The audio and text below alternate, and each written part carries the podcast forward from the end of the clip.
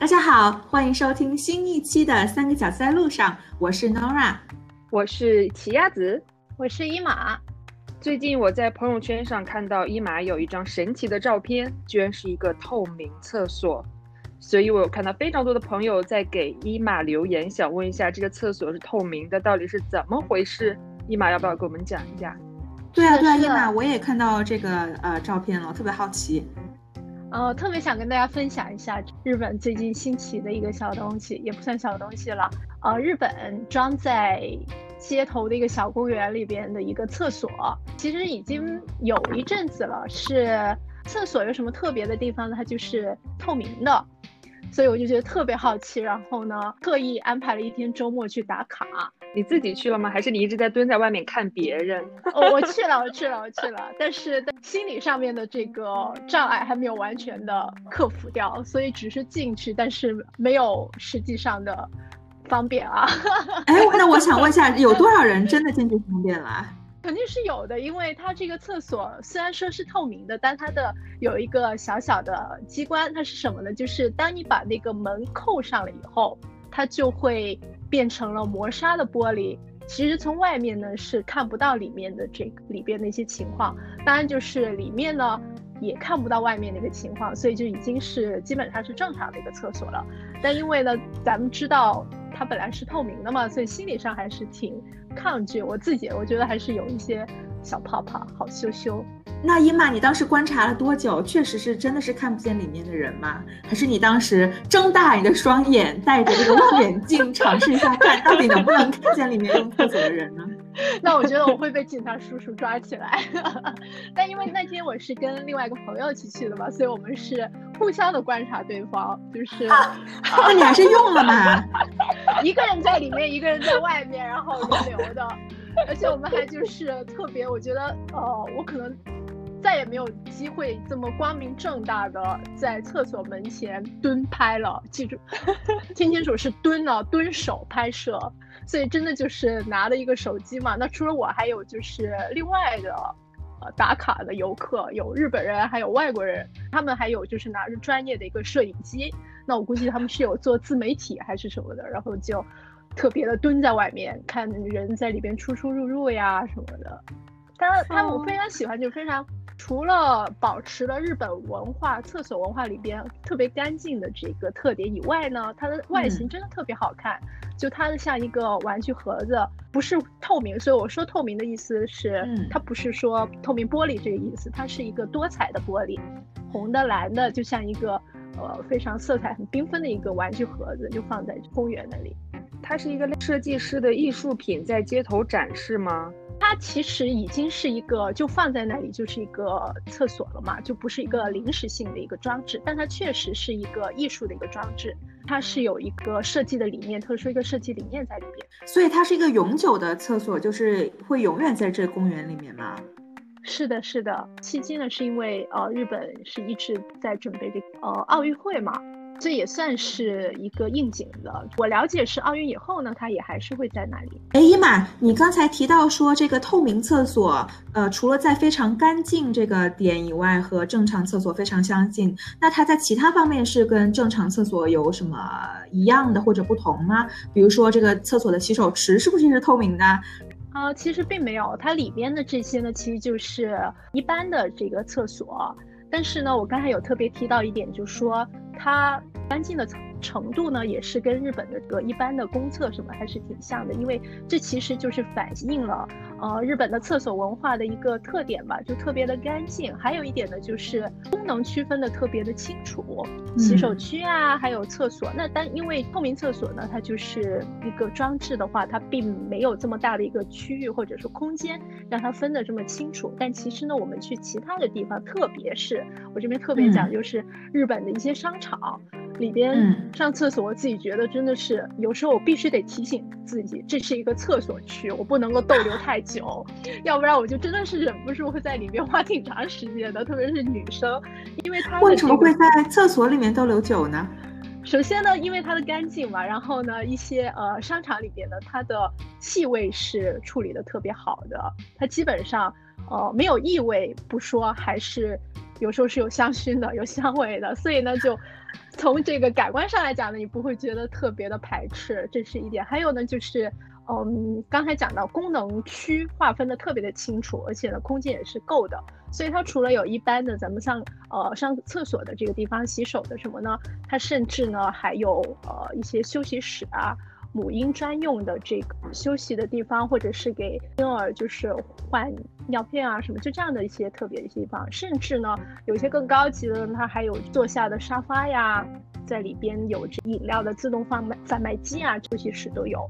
那厕所里边呢，它还有一个很特别的，我觉得现在可能除了日本以外，其他地方应该都有听说过，就它日本的厕所是有一个音效的。嗯，大家知道音效是什么吗？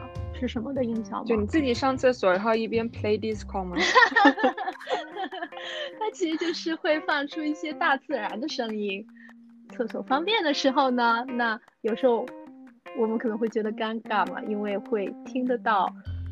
一些声音你不想让别人听见的，尤其就是有些在外面排队等着的时候呢，可能只是一门之隔，其实是能听到你在里边各种各样的声响的。所以它这个音效呢，其实是帮你掩盖这些声音，它可能会放一些大自然的这个鸟叫声呀什么之类的。那一些外国人呢，我看了有一些文章，他有讲到，一开始他刚来的时候，他不知道这个音效是什么，他以为是放一些大自然的音乐。一些音效让你更加心情愉悦，可以呢去更放松的方便。那我觉得这个解释其实也可以，虽然不是这个音效当时设计出来一个本来的一个意思。我之前去日本的时候，真的是觉得这个功效是我最喜欢最喜欢的，我觉得太贴心了。因为之前不管是在啊国内或者还是在美国的时候。就我我也是觉得这个一门之隔特别的尴尬，然后但是去了日本之后，真的是这个放声音是我最喜欢的功能，还有就是流水的声音，对吧？外面的人可能以为我对对对对对，一直在冲，但是其实没有我在用这个功能。就我说了这么多日本这边嘛，其实我挺好奇，尤其刚才讲到这个透明的厕所，其实是有类似一个艺术装置的呃意思在里边。那我想知道，就是比如说像美国呀什么的，有没有这样子跟厕所相关的一些艺术品呢？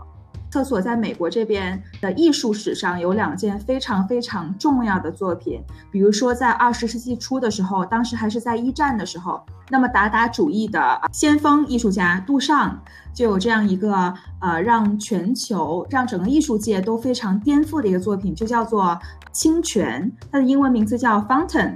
艺术品的起源呢，就在于一九一七年的时候，美国独立艺术家协会计计划在纽约举办一场艺术展览。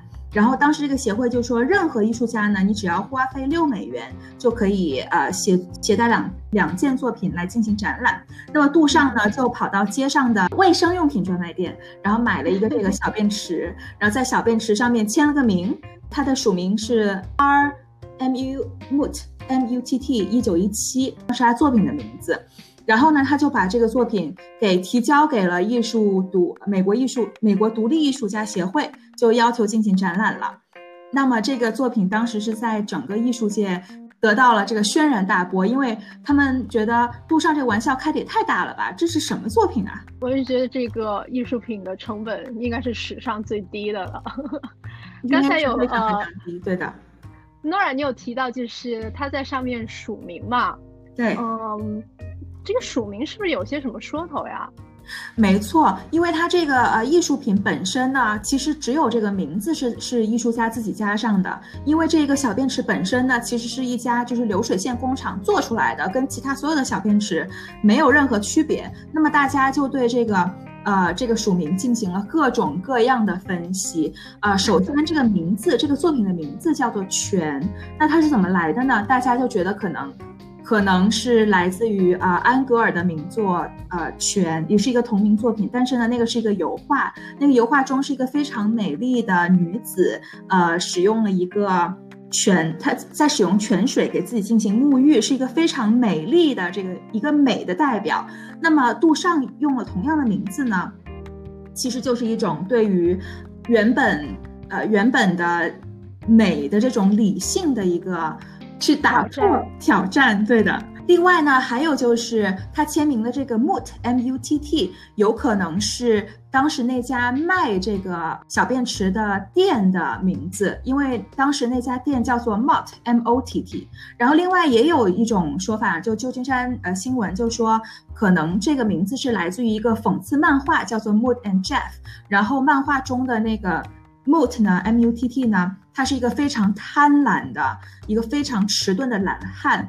也有人分析呢，这个 R 可能代表 Richard，那么在法语中意味着是钱袋、不懂礼貌的富人。就是说，虽然说这个小便池看起来很傻，只在上面签了一个名字还有日期，但其实背后的含义是非常丰富，并且是颠覆性的。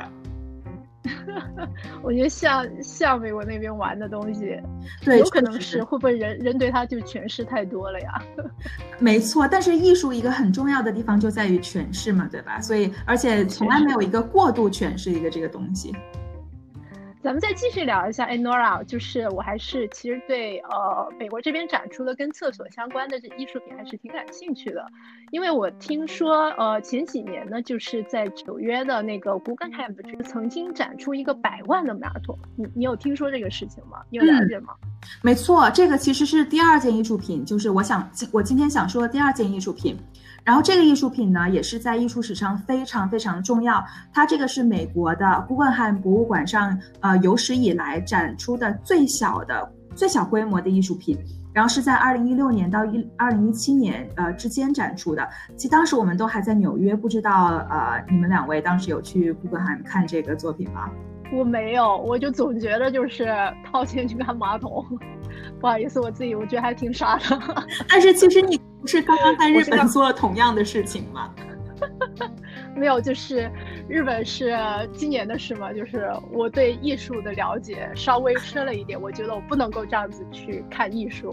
嗯，我喜欢伊买的这种解读，但其实他当时在纽约展的时候，造成了全城轰动，然后当时大家排队上厕所，就这个厕所和日本的厕所有一个相同之处，就在于你真的可以用它。这个这个厕所是怎么样的一个百万的黄金马桶呢？因为它是十八 K 纯金打造，然后呃，这个马桶的重量大概七十到一百二十磅之间，就是可能呃一百。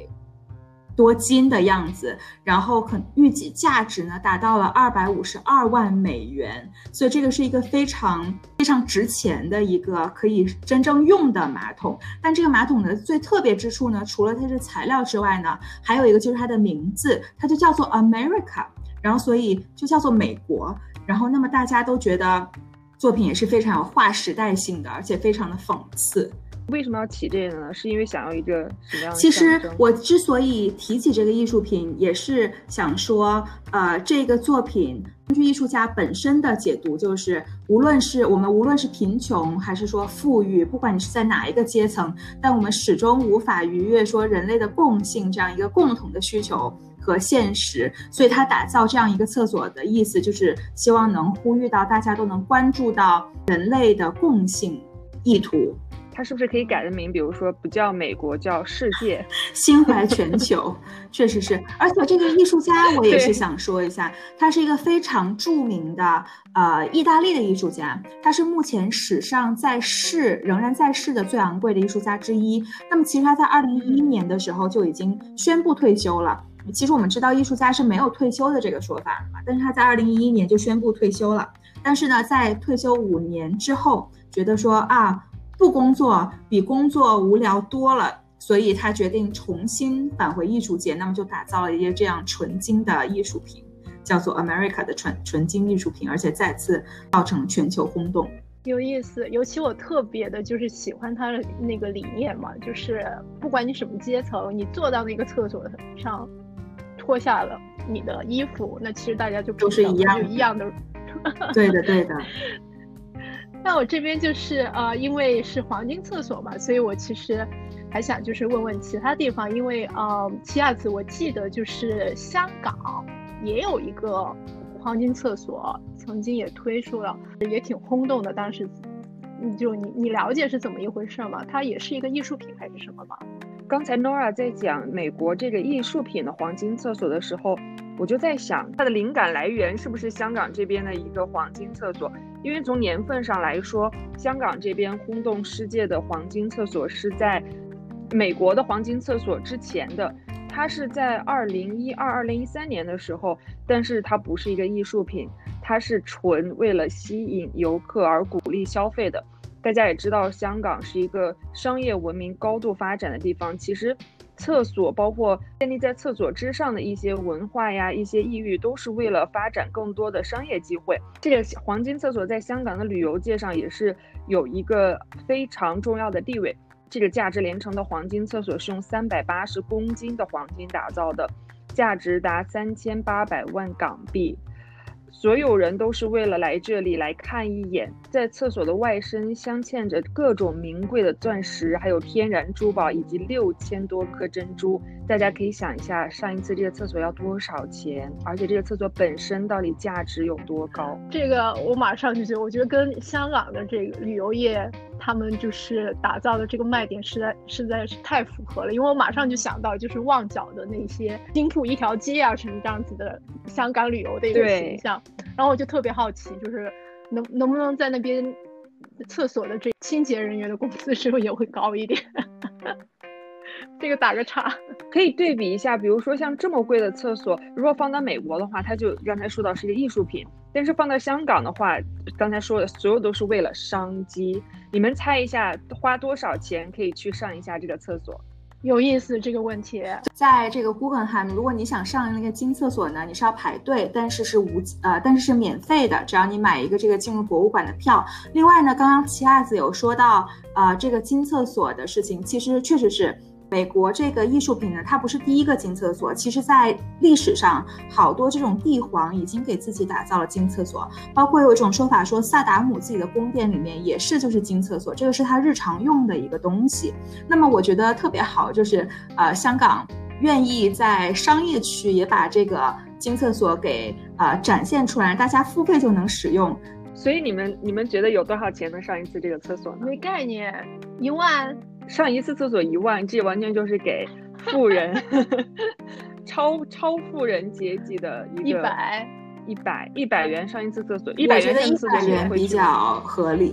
其实上这个厕所呢是免费的，前提是你只需要购买金饰达到三千元，你就可以免费去一次这个厕所。真的就是香港旅游业的一一个非常符合它的操作方式的，因为刚才讲到嘛，就是说香港是一个。商业文化高度发展的一个地方，对不对？所以它所有的这些，呃，行为也好，推出的这些景点也好，可能我我估计哈，后面是不是都是有非常明确的一个商业驱动，或者说一个商机在里边的？是这样子的，就像比起刚才说的日本，都是从文化角度，然后大家为了避免尴尬而创造出来的一些呃功能啊之类的。但是香港这边的驱动力，我觉得可以说是唯一驱动力吧，应该叫做商机。甚至在最早的时候，香港要普及这公共厕所的原因，并且提升公共厕所的这个品质，也是因为商机的触动。它是在一八六零年的时候，珠三角当时是中国南方的一个丝绸重镇。大家知道，我们丝绸是中国的一个特色，是当时出口中非常非常重要的一个商品。所以，丝绸业的发展对对于桑蚕和桑蚕品质的要求是非常高的，因为涉及到出口，要保证品质良优的香港的粪便，作为这样一个桑蚕业发展的很重要的一部分。所以香港的粪便的价格也水涨船高，这个很有意思。就是香港当时有叫粪便承包商，觉得这是一个非常重要的商机，所以他们就开始在香港高价的收购很高质量的粪便。为了创造出很高质量的粪便呢，这时候就牵动了另外一部分人的神经，他们叫做地产商人。地产商人觉得，如果要是要能提供非常高质量的。粪便，他们需要首先要大量的制造公厕，第二个是公厕的质量呀、排水呀、清洁呀、功能呀各方面都需要去被达到很高的水平，这样才可以去为粪便承包商提供这样很好的资源。是因为这样子的经济呃的驱动，我们以才可以看到，在一八六零年开始的时候，香港的公厕越来越多，但是呢。因为丝绸的需求在二十世纪中叶的时候下降，逐渐的香港的公厕慢慢的没有这一些地产承包商和粪便承包商的支持，所以政府当时才开始出力来维护和新建公厕。所以大家可以想一下，那个粪便承包商，我觉得这一批人他们确实是。眼准手狠，看到了商机，立刻行动。但是我觉得这是一个好事呀，也是对于当时的人们来说是造福了。因为毕竟在英殖民期间的前四分之一呃阶段，是我香港是完全没有公厕的。对于这样的一个运动来说，虽然是为了利益，是为了商业发展，同时也是个惠民的举措吧，我觉得是还是很好的。是我发现呢，今天咱们这一通聊天，我发现一个特别有意思的这个总结啊，就是日本的厕所呢是是以服务优先的，怎么样让你在使用厕所的时候更加的呃自如，更加的呃不需要羞羞。然后是一个非常体贴的一个角度。那么美国这边的厕所呢，我觉得呃有一种这种反抗的文化在里面的，就是我们要反抗旧的制度啊，我们要这个。哪怕从上厕所的时候，也要思考我们的社会是不是公平。那么回到香港这边呢，又觉得啊，这个商机无处不在啊同志们，就是上厕所的时候也可以想一想，我是不是可以通过厕所赚钱呢？我觉得这个是今天一个非常有意思、非常深的体会。我非常同意，尤其就是讲到后面香港的这个，因为广东嘛，就有一个说头，就是史为财，我们有这样的一个。一个说头，同为是同为呃广东的小伙伴，我并不知道这个说法。